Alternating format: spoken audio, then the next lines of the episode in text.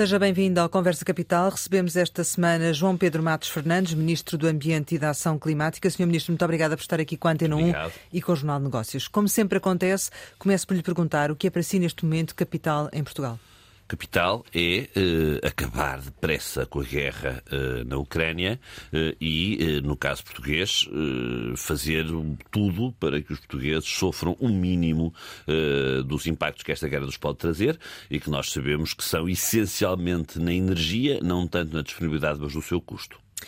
Eh, precisamente a esse propósito, os combustíveis voltam a aumentar na próxima semana. É uma consequência direta também da, da invasão da Rússia à Ucrânia. O governo anunciou uh, na sexta-feira um conjunto de, de, medidas para minimizar o impacto deste, deste aumento. Uh, o autovoucher passa 20 euros este mês de março, mantém a suspensão da atualização da taxa do adicionamento sobre as emissões de carbono até final de junho e a devolução do acréscimo do IVA via ISP também se mantém, creio que até final de, de junho porquê não reduzir o próprio imposto, o ISP? Foi esta a forma que nós encontramos mais justa eh, e, e não encontro daquilo que já estava a ser feito. O autovoucher já tem mais de 1,3 milhões eh, de aderentes. Aquilo que o governo não quer ter é mais receitas fiscais em consequência do aumento do preço do combustível. E o valor do ISP é estável, é um valor fixo, não é uma percentagem. Aquilo que é uma percentagem, como sempre, é o IVA. E por isso esse valor de IVA vai ser devolvido sob a forma da redução do ISP. Mas isso, como disse bem, são as medidas para a generalidade das famílias e para a generalidade de todos quando andam de carro, às quais é preciso acrescentar uma preocupação clara que nós temos com os transportes públicos eh, e para esses somos naturalmente mais generosos, porque eles são essenciais também para a redução das emissões, para além de naturalmente prestarem um serviço público. E por isso, também aqui, mimetizando aquilo que foi feito para os cinco meses que acabam no final de março, iremos prolongar, multiplicando por três, eh, o apoio eh, que estamos a dar exatamente aos transportes públicos, sejam eles autocarros, sejam eles táxis, em que vamos dar a cada táxi 342 euros e a cada autocarro 1890 euros, eh, o que corresponde a um desconto, se quiser, de 30 cêntimos por litro num valor estimado de consumo que é para cada táxi 380 litros, para cada autocarro 2.100 litros por mês. Eh, nessa proposta dos transportes públicos não inclui os transportes TVDE? Não inclui, porque não presta um serviço público, mas já agora, e esta sim, esqueci-me de dizer, é novidade relativamente ao passado, incluímos também os autocarros a gás natural, que já têm uma fatia significativa e o gás natural também tem aumentado, e aí não há alternativa, eles são a gás natural, têm que utilizar esse mesmo, esse mesmo combustível, vão ser também incluídos da mesma forma que os autocarros a diesel, ou seja, estes 30 cêntimos por litro. Relativamente ainda à questão do autovoucher, como já referiu, abrangeu 1 milhão e 600 mil pessoas, teve um valor de 26 milhões, foi anunciado anunciado isso na conferência de imprensa. Com este aumento, qual é o incremento esperado em termos de novas inscrições? Porque este valor, aparentemente, de, de número de pessoas inscritas ficou muito abaixo daquilo que era a expectativa do governo. Eu não sei estimar esse valor. O meu colega das Finanças colocou um valor em cima da mesa para aquilo que é, de facto, a expectativa de, de, de despesa pública a que ele obriga, mas, repito, ela é absolutamente justa. Nós não estamos aqui a fazer nunca o apelo ao, à utilização eh, de combustíveis combustíveis fósseis. Nós não temos dúvidas nenhumas que nós combatemos verdadeiramente a crise energética quando não se utilizarem combustíveis fósseis, eh, no limite, eh, em Portugal. Porque aí teremos preços mais estáveis, preços mais baixos e não dependeremos de quem vem de fora. Por isso também, eh, anunciado na conferência de imprensa sexta-feira, a duplicação do apoio do valor para a aquisição de veículos elétricos durante o próximo ano. Eram 5 milhões de euros do Fundo Ambiental que passam para 10 milhões e eram sensivelmente 3 mil euros por veículo veículo, no caso particular de uma família, passará para 4 mil euros por veículo. E qual tem sido a procura por, essa, uh, por esse apoio? Nos veículos automóveis Sim. esgotou sempre. Isto é, o mês de novembro último é um mês histórico. Pela primeira vez em Portugal venderam-se mais veículos elétricos, exclusivamente elétricos, do que veículos a diesel. Eh, e este valor de aproximadamente, repare, aquilo que eram 5 milhões de euros não eram todos para estes veículos automóveis. Também havia para os comerciais das empresas, para os velocípedos, eram cerca de 3 milhões e o valor nunca chegou ao final do ano. Normalmente em agosto, setembro costuma acabar. Estas medidas que são agora decididas surgem na sequência da guerra que estamos a assistir no leste da Europa. O que lhe pergunto é, nos cálculos do governo, uh, não sei se existem, digamos, Sr. Ministro, uh, que percentagem, digamos assim, que proporção deste aumento do preço dos combustíveis é que se deve ao conflito?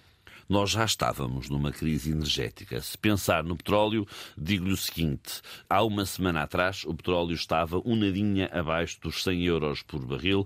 Não sei qual é o valor com que fechou hoje, mas ontem estava próximo dos 110.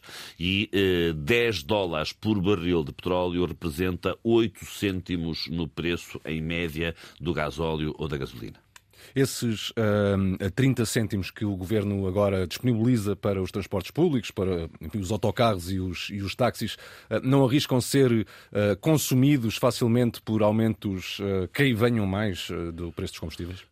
Para já, para já, 30 cêntimos são muito mais que os 14 cêntimos deste mesmo, do dia de hoje, eh, hoje ou amanhã. Eh, Mas se esta e, tendência se repetir em, isso, em poucas semanas. E acreditamos firmemente que este é um valor que compensará o acréscimo de custo durante estes três meses. Mas, tal como há cinco meses atrás falamos em 10 cêntimos por litro, eh, estamos agora a corrigir em alta e se o conflito se prolongar, coisa que obviamente ninguém deseja, e, e se as consequências do preço dos combustíveis continuarem continuarem a ser as que são, porque também pode haver aqui uma estabilização e a procura de outros mercados, e, e certamente que o mercado se vai uh, habituar, espero que nunca se habitue, que é sinal que o conflito acabou entretanto, uh, vamos acompanhando, uh, por isso é que também o auto-voucher para, para a sanidade das famílias tem até só para já, para já a duração de um mês, e com certeza que no final do mês de março terá que ser visto. Portanto, estes 30 cêntimos podem, admito que possam vir a transformar-se em 40, em 50, em 60. Estes 30 cêntimos vão ser pagos durante o mês de abril, são pagos por candidatura, mas é exatamente o mesmo modelo que utilizámos em Salvo Erro em novembro, dezembro, e vão ser pagos à cabeça. E também há uma coisa que nós sabemos: é que se por qualquer razão o preço do combustível baixar, nós não vamos pedir a nenhum dono de uma empresa de autocarros ou de táxis que nos devolva o dinheiro. Mas eu mantenho a pergunta: se mantém abertura, se tem abertura para rever em alta esse uh, apoio? Se... Não posso deixar de a ter. Uh, passados os três meses que começam no dia 1 de abril, certamente não posso deixar de a ter. Relativamente à, à auto-voucher ainda, uh, eh, 20 euros passar de 5 para 20 euros é realmente um aumento significativo. E se esta medida tem um lado bom, que é esse aumento, tem também uh, uma dúvida que se coloca. É, para estar a aumentar desta forma é porque o preço do, do, dos combustíveis vai aumentar muito mais. Nós não temos nenhuma particular expectativa a esse respeito. Com franqueza, nós não deixamos de ser surpreendidos com aquilo que é o aumento do preço do próprio crudo. Repare, uh, o que aconteceu, vai acontecer esta segunda-feira, é uma coisa uh, estranha. Porquê? Porque o aumento do gasóleo é muito maior que o aumento da gasolina. E isso que é, são regras absolutamente ditadas pelo mercado, tem a ver com haver um maior déficit, não é em Portugal, haver um maior déficit de, de, de refinação de, de, diesel do que de gasolina e por isso esta forma tão diferente uh, do aumento entre um combustível e outro. Mas qual foi o critério para uh, optar pelos 20 euros e não pelos 15 ou pelos 10? O critério dos 20 foi uh, estabelecido pelos meus colegas das finanças uh, e tem a ver com a triplicação deste mesmo apoio em termos do valor que é por litro. No caso dos autocarros, usamos o mesmo valor, 30 cêntimos por litro. Não é previsível que se estão a dar estes 20 euros é porque vamos ter nas próximas semanas mais vezes 14 cêntimos não, ou se calhar não, mais? Não vamos não. antecipar uma coisa dessas, uh, não vamos mesmo antecipar uma coisa dessas. Nós temos de facto este valor de referência e é um valor de referência que se calcula ao ano. Se quiser comparar o valor de referência que eu lhe dei com os aumentos desta semana, vai notar aqui uma diferença. Cada 10 eh, dólares de petróleo bruto, no, do preço do barril do petróleo bruto, correspondem, em média, ao longo de um ano, a 8 cêntimos do preço do combustível, mantendo-se os impostos tal qual. Sendo esta, este fim de semana, por via deste aumento, é previsível que haja uma corrida ao abastecimento nas, nas bombas. Eh, tem a garantia de que não faltará combustível para abastecer? Nós temos, de facto, uma grande reserva de combustível. Não posso dizer que numa bomba de menor dimensão não possa haver um problema mas esses problemas também existem em muitos outros dias da semana. Não estarão, é com certeza, os órgãos de comunicação social tão atentos, mas não há nenhuma, nenhuma previsão de ruptura alguma. Ouça, Portugal tem em reservas públicas, apenas públicas, uh, combustíveis para 90 dias. E em cima desta reserva associa-se, naturalmente, aquilo que são as reservas das próprias empresas, que hão de ser outros 90 dias. Portanto, não há aqui problema algum de combustível. Não lhe consigo negar que numa concorrida às bombas, não possa haver um problema do xixi de abastecimento aqui ou ali, mas quero acreditar que não, até porque, através da ENSA, da entidade que tem este trabalho, eh, eles contactaram com todas as marcas que vendem combustível, com todos os comercializadores, para tentar garantir ao máximo que isso não venha a acontecer. Hum. O autovoucher, percebi das, suas palavras que no final do mês será avaliado, mas, eh, enfim, tendo em conta o contexto, eh, é previsível que vá continuar, pelo menos que, que o Governo tenha essa intenção. Se de facto o preço dos combustíveis não baixar, eu não vejo outra forma que não seja a de não, não continuar, mas essa é uma decisão tomada a seu tempo e mais por uma colega das Finanças do que a minha. Espera que este aumento dos combustíveis, de uma forma eventualmente perversa, venha a desincentivar a utilização de viatura própria? Ouça, eu gostaria que a opção fosse por razão diversa, até porque nós estamos aqui, é outra medida que foi tomada e anunciada e que o Rosário referiu, a, não cobrar a taxa de carbono, que corresponde sensivelmente a 5 cêntimos por litro. Eu gostava muito de estar a cobrar essa taxa de carbono, porque aí sim era não só uma receita para a descarbonização, mas de facto não há quaisquer condições de o poder fazer e, portanto, não, não, nunca me regozijarei com uh, uma menor utilização de transporte individual uh, por causa do aumento do preço do combustível Mas pode acontecer, não é? De facto pode acontecer, mas, uh, repito, nunca me ouvirão a festejar que, uh, por razões tão dramáticas como esta, as pessoas utilizam menos o transporte individual. E o apoio ao abate poderá voltar? Acha que devia voltar? Não creio que faça sentido. Não creio mesmo que faça sentido. Serão muito, muito. O apoio ao abate só poderia justificar-se caso a aquisição do veículo novo fosse um veículo elétrico. São pouquíssimas as pessoas, se é que existe alguma, que tem um veículo com 15 ou 20 anos que vai abater para comprar um veículo elétrico. Sr. Ministro, vou voltar a insistir nesta questão que, que, que é fundamental e que os portugueses colocam sebejamente, que é uh, o Governo avança com estas medidas, mas continua a não mexer no imposto sobre os produtos petrolíferos. Essa hipótese pode vir a ser considerada se este cenário se vier a alterar? É uma hipótese que de facto não está em cima da mesa porque também não tem aumentado nunca esse mesmo imposto. Já há vários anos que o valor, que é um valor fixo, que não depende do preço, o ISP. Eles já se queixavam é um antes fixo. mesmo destas Aquilo alterações. que o governo não quer ter é mais receita fiscal na venda do combustível. E por isso o IVA que cobra a mais, e cobra porque o preço do litro aumenta, devolve sob a forma de ISP. Isso foi anunciado por uma colega das Finanças. Mas esse é o acréscimo, porque na verdade já se estava a pagar muito de imposto, não é? E as pessoas já se estavam a queixar. Ouça, eh, vamos lá ver. Eh, nós não estamos aqui a agir porque as pessoas estão a queixar.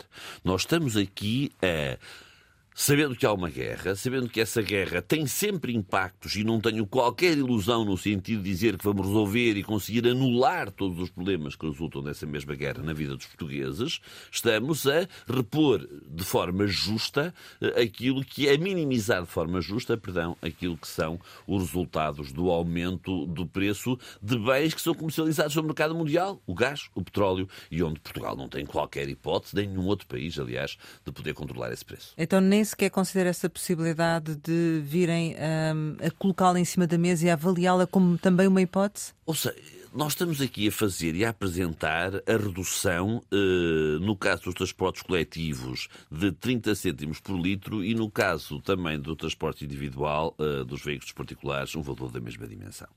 E, portanto, não faz falta mexer no imposto? É destes que estamos a apresentar e quero acreditar que são formas justas eh, e eh, eficazes na minimização do impacto que eh, os novos preços trazem sobre a vida dos portugueses e das portuguesas. Para além dos combustíveis, Sr. Ministro, a invasão da Rússia à Ucrânia pode trazer consequências no preço da restante energia, que já era um problema na Europa ainda antes deste, deste conflito. Que impactos antevê para Portugal? Como disse bem, nós já estávamos eh, em crise energética eh, antes de, eh, da guerra ter começado. Eu acho que esses impactos têm que ser divididos em dois. De um lado, da quantidade e da disponibilidade, do outro lado, do preço. No que diz respeito à quantidade e à disponibilidade, e obviamente nós só conseguimos ver a dois, três meses à nossa frente, do lado da quantidade e da disponibilidade, não antevemos qualquer problema. Eh, quando começou a guerra, tínhamos 79% de reservas de gás natural. Eh, ontem tínhamos 85%. Entretanto, chegaram três navios, um quarto está a chegar. E, portanto, não antevemos aqui nenhuma dificuldade na disponibilidade desse mesmo gás. Eh, e o mesmo se diz relativamente ao gás óleo e à gasolina, em que não só existem reservas públicas que não foram mexidas para três meses, para 90 dias, como também as empresas privadas acrescem a esses 90 dias um conjunto de, de reservas próprias que têm que, obviamente, entrarão no mercado. Do ponto de vista do preço, sim, há consequências, sendo que essas consequências não são imediatas. Se quiser, as consequências são imediatas no preço do, do gás óleo e da gasolina, porque cada semana se fazem sentir. Mas, no que diz respeito à eletricidade, não só ainda não houve consequência alguma, como nós conseguimos, de facto, antes da guerra, mas já em crise energética, estancar e de que maneira o aumento do preço da eletricidade, o aumento para os consumidores domésticos, e precisamente porque vamos ter receitas extra do Fundo Ambiental, que vive essencialmente das emissões, da, da, da, das emissões de CO2 e, portanto, aquilo que se paga por cada tonelada emitida. Eh, e como estamos a produzir mais eletricidade a partir do gás, elas têm subido muito, estimamos que subam este ano acima da nossa expectativa em 150 milhões de euros. Esses 150 milhões de euros vão ser colocados já no sistema elétrico nacional para proteger o, o aumento do preço da eletricidade, que nós acreditamos que seja marginal com isto que estamos a fazer. Falta falar do gás natural. Há, como disse, um conjunto de setores que não só utiliza diretamente gás natural, como eh, não tem alternativa, porque são processos fabris eh, que são muito intensivos do ponto de vista energético. Repare que eh, essas empresas, de maneira geral, têm contratos... Essas empresas têm contratos pelo menos há um ano e muitas delas não estão a sofrer nada neste momento. Agora, não tenho dúvidas nenhumas que as empresas, nomeadamente, repito, da cerâmica, que, é, que têm sido os mais vocais e com toda a razão, que vão fazer contratos por um ano, para a semana, daqui a 15 dias, daqui a 3 semanas, vão certamente ter este choque grande com um valor de contrato muito diferente. Eh, e eh, é exatamente para essas que nós estamos a estudar medidas específicas, que para a semana ou mais tardar serão públicas, para proteger esses mesmos setores, repito, com o objetivo de nenhuma indústria ter que fechar por causa do preço da energia. O Porto de Sines pode ter eh, um papel agora renovado e uh, mais central no combate à dependência energética uh, da Europa e refiro-me não apenas uh, Portugal, mas da Europa em relação à Rússia? Vai ter que o ter. E, de facto, há muitos anos que Portugal tem vindo a falar disso e é cada vez menos justificável a posição que a Europa tem tido, que é, eu direi, de uma certa sobranceria relativamente à utilização do Porto de Sines. Eu acho que é evidente. Porquê? Porquê? Porquê sobranceria? Sobranceria no sentido de não ter dado a importância que de facto o Porto Sinos merece e tem que ter aqui. Vamos Mas lá, quem é que não dá essa importância? A Europa não a tem conferido. E não? a prova que a, Mas a União a Europeia? A prova que a União Europeia não tem conferido é que não incluiu o pipeline de Sines até França nos projetos prioritários para a energia, eh, contrariando claramente a intenção portuguesa. Agora, este é, repito, não um, um problema e uma solução portuguesa, mas um problema e uma solução europeia. Nós dependemos muito das fontes de gás de países onde há uma instabilidade muito grande. Não é preciso falar do caso da Rússia, eh, está à vista de todos, mas também, enfim, da, da zanga, não interessa agora os motivos entre Argélia e Marrocos que fizeram com que o pipeline que passava por Marrocos e atravessasse o Estreito de Gibraltar pudesse trazer gás para a Europa. E, portanto, a outra alternativa é mesmo receber gás por navio. Portugal só recebe gás por navio neste momento e por isso eu estou tão, não digo despreocupado, mas tão confiante que não vamos ter nenhuma ruptura de estoque no gás, eh, nem em Portugal, nem na Península Ibérica. Mas é inaceitável que a Europa não perceba que é essencial diversificar as origens de gás, e já agora diversificar as origens para países, como é o caso dos Estados Unidos, que são muito mais estáveis do ponto de vista do fornecimento desse mesmo gás. Os Estados Unidos e sim podem está vir... numa posição invejável para poder receber esse mesmo gás. E os Estados Unidos podem vir a ser um dos principais fornecedores de gás da Europa nesse sentido, aproveitando o Porto de Sines? Necessariamente sim, e é bom que isso aconteça. Repare que eu não estou a falar só dos Estados Unidos. E chega, a maior parte do gás que chega a Sines vem da Nigéria, há uma parcela significativa que vem do Oman também, há também algum que vem por gás da Argélia, mas, por exemplo, há de facto dos quatro compradores de gás em Portugal, eh, um deles vai buscar quase essencialmente todo o seu gás aos Estados Unidos. E por isso é essencial que a Europa tenha uma outra entrada, uma outra porta de entrada de energia, eh, mais ainda quando eh, este é para um produto, o gás natural, que mesmo que descontinuado no tempo vai ser usado ainda com bastante intensidade nos próximos 20 anos, e num pipeline que já tem que ser construído, as estruturas, as, as estruturas de descarregamento, de armazenagem e de transporte por pipeline para o centro da Europa, já a pensar nos gases renováveis. Aliás, para que a União Europeia financie este mesmo pipeline, ele tem que ser pensado para os gases renováveis, ou seja, para o hidrogênio verde, que Portugal está, de facto, em condições de produzir a um custo que o centro da Europa não está. Já vamos falar de hidrogênio verde mais à frente, mas ainda sobre neste tema do Porto de Sines. A administração do Porto de Sines diz que há capacidade para aumentar a armazenagem de gás natural para abastecer não só Portugal, mas a Europa. Uh, mas para isso é necessário um gasoduto nos Pirineus. França uhum. sempre se opôs. O que lhe pergunto é se o Sr. Ministro e o Governo uh, têm tido diálogo com o Executivo francês sobre esta matéria, uh, neste contexto, neste novo contexto provocado pela Temos guerra tido, na Ucrânia. Mas, sobretudo, queremos colocar esse diálogo onde ele tem que ser tido, que é mesmo à escala da Europa, porque é toda a Europa, maiormente a Alemanha, que ganha com este novo projeto. No Conselho de Ministros da Energia, que aconteceu na segunda-feira, um Conselho de Ministros extraordinário, está lá nas conclusões a palavra interconexão.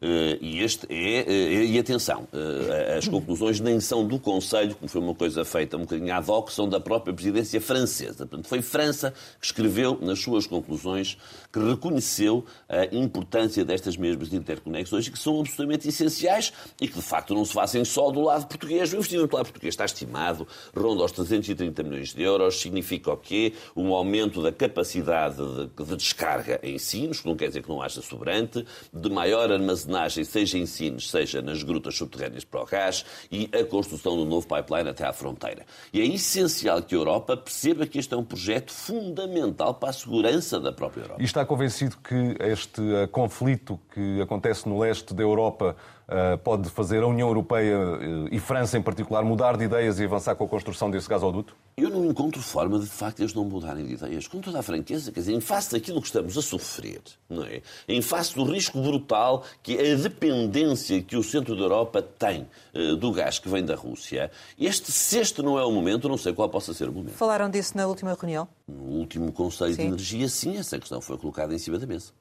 E, e, qual foi a reação da França Repito, relativamente? Uh, França inscreveu nas suas conclusões uh, a necessidade do, do, reforço das interconexões e essa é uma proposta portuguesa. Uh, há uma coisa que eu não lhe posso esconder. Quem falou nas interconexões do Conselho foi Portugal, através de mim. Em relação ainda à chegada de, e à, à importação de gás, Portugal poderá vir a diversificar as suas eh, fontes para além daquilo que já tem ou não? Há mais mercado onde ir buscar ou nem por isso? Há mais mercado onde uhum. ir buscar. Eh, nós, o ano passado, recebemos um pouco mais de 10% do, do, do gás que utilizamos veio da Rússia, todo por navio, portanto não, não recebemos Exato. por pipeline. Eh, e os importadores têm-nos referido não ter qualquer dificuldade em diversificar as suas fontes, indo buscar mais gás onde já Repare, é muito o preço que marca aqui, embora, obviamente, há sempre relações de tradição com fornecedores em qualquer negócio e no negócio marítimo também. Mas não há qualquer dificuldade em fazer essa diversificação. A informação que tem vindo na comunicação social é que nos últimos quatro meses não tem havido importações de, de gás da, da Rússia para, para, Portugal, mais ou menos, mas a verdade é que agora vai chegar um, um navio proveniente da, da Rússia com, com gás natural. Ah, não faria sentido, nesta altura, parar também com essas importações da Rússia? Eu acho que devia perguntar assim: fará sentido que os as bilhões de metros cúbicos de gás da Rússia que estão neste momento a chegar à Alemanha eh, merecem a sua suspensão? A Europa parava toda, eh, a Europa Central ia ter uma enorme dificuldade se isso acontecesse. Não digo parava toda, ia ter uma enorme dificuldade se isso acontecesse. Estamos a falar de uma gota d'água. O que está aqui em causa não é o navio, é o produto. É? Ele aqui chega por navio. De facto, nos últimos quatro meses não veio nenhum navio da Rússia, mas isso não correspondeu a nenhuma decisão tomada. Correspondeu a a, não ter vindo porque, por qualquer razão, os importadores aí o não foram buscar. Nós costumamos receber seis navios por mês de gás. Estamos, neste momento, a receber, durante este mês, eh, oito navios de gás eh, e um deles vem da Rússia. Mas esse aumento não tem nada a ver com esta situação. É o agendamento que já estava previsto. Não tem nada a ver com a situação, nem é possível, num prazo de uma semana, passar de seis para oito, não é? Mas, de facto, eh, havia, estava prevista, em face daquilo que nós íamos sabendo também, esta instabilidade que era crescente, um maior esforço para termos maiores reservas, que é absolutamente essencial. Foi extemporâneo, como alguns críticos dizem, o encerramento da central do Pego, até face agora à, à situação que se está a viver? De forma alguma. A central do Pego representava 1,4% da eletricidade que se consome em Portugal. Uma potência de cerca de 600 megawatts. 700 megawatts de solar foi aquilo que Portugal eh, colocou em funcionamento durante o ano passado, ou seja, mais que a central do Pego. 600 eh, megawatts é o que vai colocar ao longo deste semestre, ou seja, outra central do Pego. Portanto, não há aqui qualquer relação entre uma coisa e outra. Não? Qualquer relação entre uma coisa e outra. A transição não deveria ter sido mais gradual? É que, na verdade, Portugal, não estamos Portugal a produzir renováveis. Portugal destaca-se é? no mundo e também no, no, seu projeto de crescimento e desenvolvimento por apostar essencialmente nas fontes renováveis. E essa é mesmo a aposta que nós temos que fazer. Todo o carvão a que preço é que. Porquê é que só estamos a falar do preço do gás e do preço do petróleo e não estamos a falar do preço do carvão? Que tem aumentado brutalmente nos últimos dias. Não tenho a mais pequena dúvida que se houvesse o carvão faria com que a pressão sobre os preços, maiormente dos preços da eletricidade, fosse maior ainda. Nós não estamos a falar do aumento do preço do carvão porque não estamos a utilizar carvão. E essa é uma boa notícia. Mas a questão da transição é, faz com que também nós não estejamos no ponto das renováveis onde que nos permitiria, se calhar, estar com maior liberdade a falar sobre este assunto, com maior à vontade, ou não? Ver, nós não temos aqui nenhum problema de stress sobre a quantidade da produção. E, e, a eletricidade barata é aquela que é produzida a partir de fontes renováveis. Mas estamos a importar... O que está a encarecer o preço hum. da energia é tudo aquilo que nós importamos. Mas estamos a importar Portugal mais, já produzisse, Se Portugal já produzisse 100% da eletricidade a partir de fontes renováveis, não havia discussão alguma sobre o preço da eletricidade, ela estaria necessariamente a baixar. Sim, mas estamos a importar mais? Eh, Estamos a importar mais precisamente para ser mais barata. Vamos lá ver. O mercado ibérico funciona como um todo na eletricidade. Estão as centrais de ciclo combinado, a gás, em Portugal, a produzir tudo o que, o que podem produzir? A resposta é não. E porquê, e, não, e porquê é que é não? Porque é mais barato importar a partir de Espanha, neste momento. Isso acontece com variações ao longo do dia. Mas olha, os dois anos em que se importou mais eletricidade em Portugal, estou a falar ao ano e ao ano que se fazia conta, foram 2009 e 2012. Com as duas centrais de carvão produzir em pleno. Portanto, não há aqui nenhuma relação com a capacidade de produção, assim com o preço. E havendo horas do dia em que é mais barato importar do que produzir, isso protege todos os portugueses e todas as empresas portuguesas. Quanto mais é que estamos a importar, por comparação, tem ideia? O mês de fevereiro foi o mês em que mais eletricidade importámos, eh,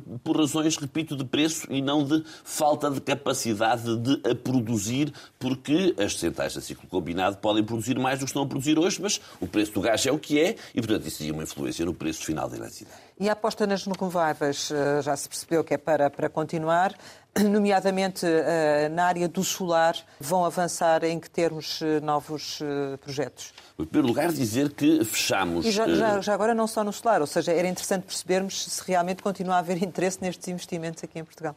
E de que maneira? Nós fechamos ontem a primeira fase do leilão para o solar flutuante. Eh, o leilão propriamente dito iniciar-se-á eh, no mês de abril, nos primeiros dias do mês de abril, e tivemos 12 concorrentes aos 7 lotes. Ou seja, continua a haver, de facto, uma grande apetência. Nós, dos dois leilões que fizemos com o preço mais baixo do mundo, 14 dos projetos já estão em construção.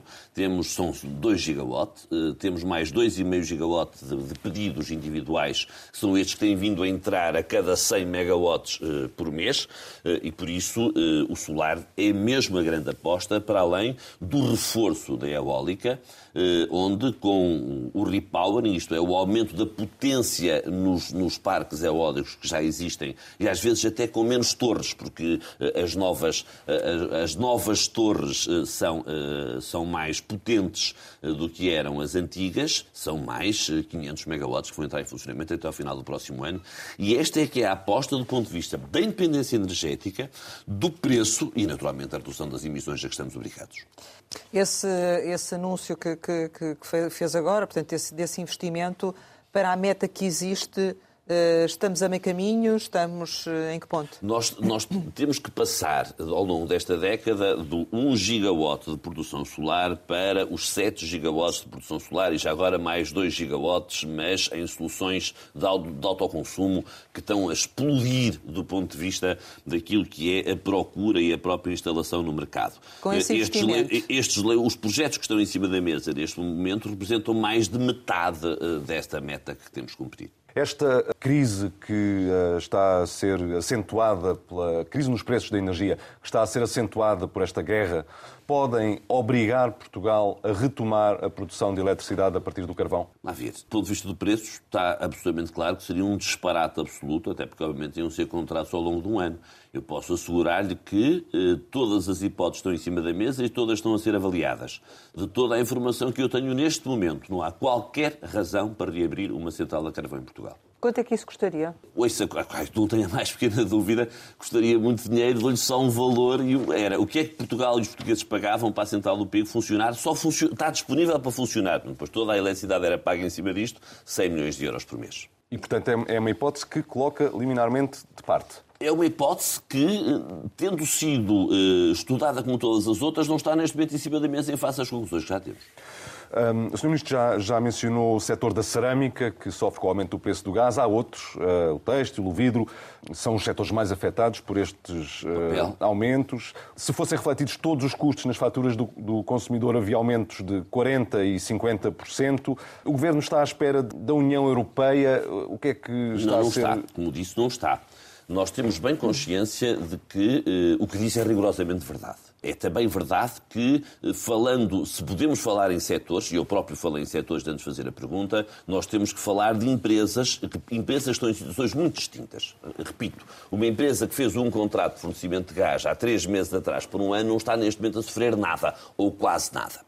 E é esta avaliação que está mesmo a ser feita, sobretudo por nossos colegas da economia, para que muito depressa existam medidas. Não, não vamos esperar pela União Europeia para proteger setores essenciais para a economia portuguesa e que, objetivamente, se o caminho será sempre o da transição e o da procura de fontes renováveis de energia, esses setores, a cerâmica é um exemplo muito claro, não consegue fazer a transição com aquilo que são que é a tecnologia atual e, sobretudo, não consegue fazer sem investimentos brutais e num período de tempo de alguns anos. E, portanto, porque temos que encontrar sempre justiça nesta transição, esses setores vão ser mesmo protegidos. E o gás uh, engarrafado, que aumentou 17% eh, nos últimos uh, nove meses, quando o mercado deixou de ser regulado, uh, sofre neste momento do mesmo problema, mas está excluída a medida de redução do ISP. tendo em conta que atualmente o ISP pesa qualquer coisa como um euro por cada garrafa de butano de 13 quilos, mais os 23% de IVA, como pode o Governo justificar uma abordagem diferente para os mais de 2 milhões de famílias que dependem deste serviço? Nós temos mesmo que encontrar aqui uma solução e eu dou toda a razão.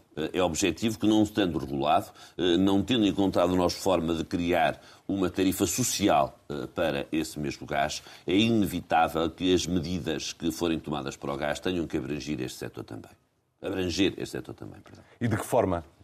Uh, repito, dê-me esta semana para chegarmos a estas conclusões. Repare, nós estamos a falar de receita, uh, estamos a falar de setores complexos, estamos a falar de setores que têm uh, diversos players ao longo de uma cadeia de distribuição e em que as margens são muito diferentes entre eles. E por isso, repito, porque não há um impacto imediato em consequência do aumento do gás e por isso ele só existe de facto enquanto impacto imediato do gasóleo na gasolina, esta é mesmo o tipo de tarefa onde o Ministério do Ambiente, com a energia, tem obviamente um papel relevante, mas não pode jogar sozinho.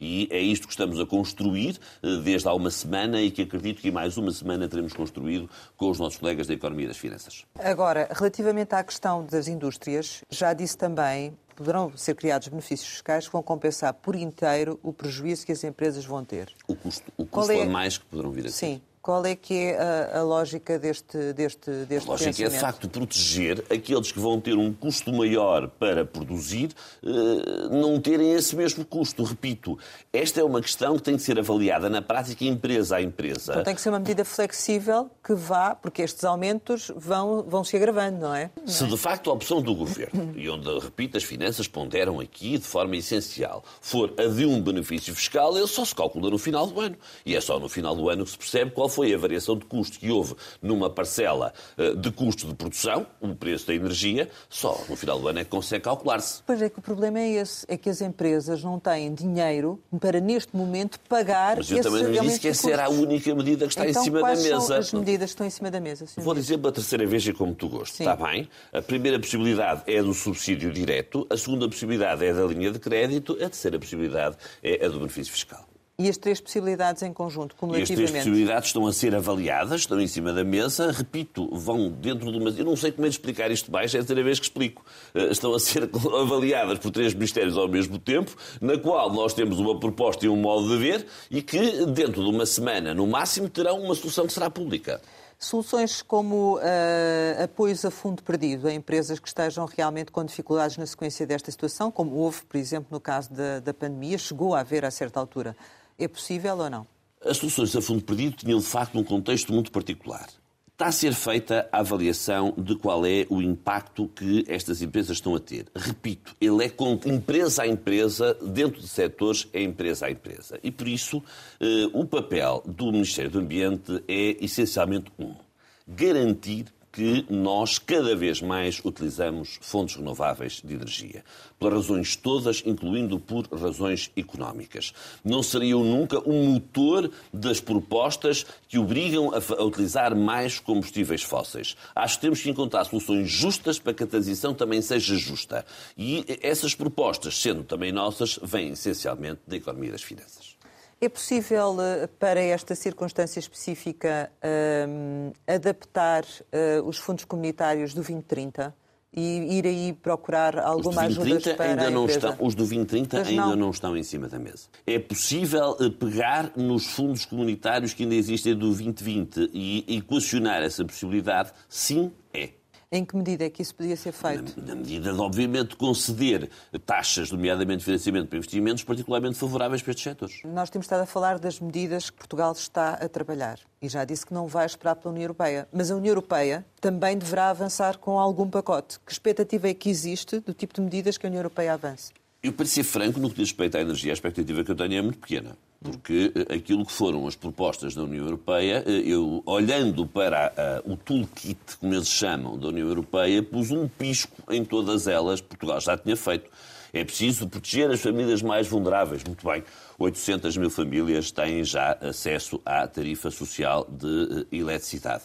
É preciso assegurar que há verbas para combater a pobreza energética. Muito bem, eh, os vouchers da pobreza energética estão a ser distribuídos e estamos até a incentivar a sua divulgação porque há mais oferta do que procura. Isto são dois exemplos possíveis. Há uma coisa que é absolutamente essencial eh, nesse mesmo toolkit, que é assegurar que a Europa vai ter fonte, outras fontes diversificadas de energia e aqui Portugal com Sines é, é, em minha opinião, determinante.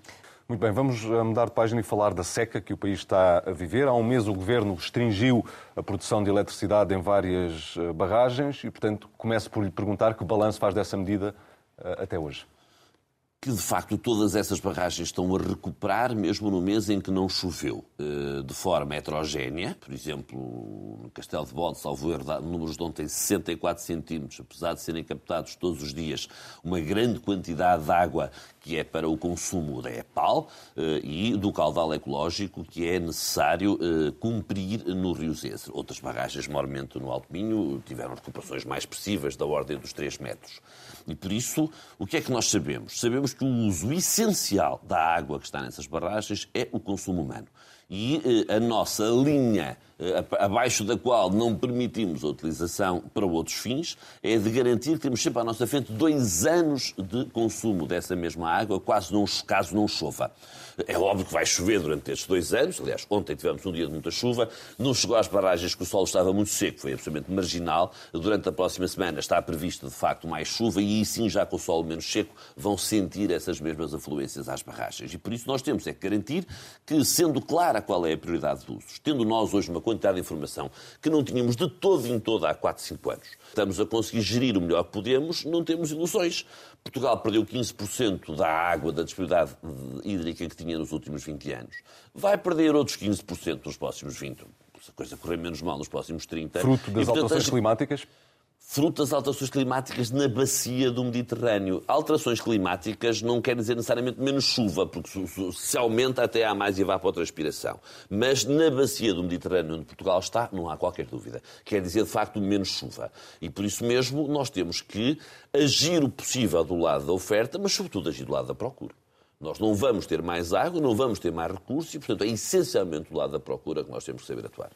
Uh, esta uh, medida de restrição da produção de eletricidade nestas barragens vai manter-se até quando? Eu não tenho resposta para lhe poder dar. É assim, uh, vai manter-se sempre que estivermos perto de só haver numa albufeira, e só, entre aspas, água para o abastecimento humano nos próximos dois anos.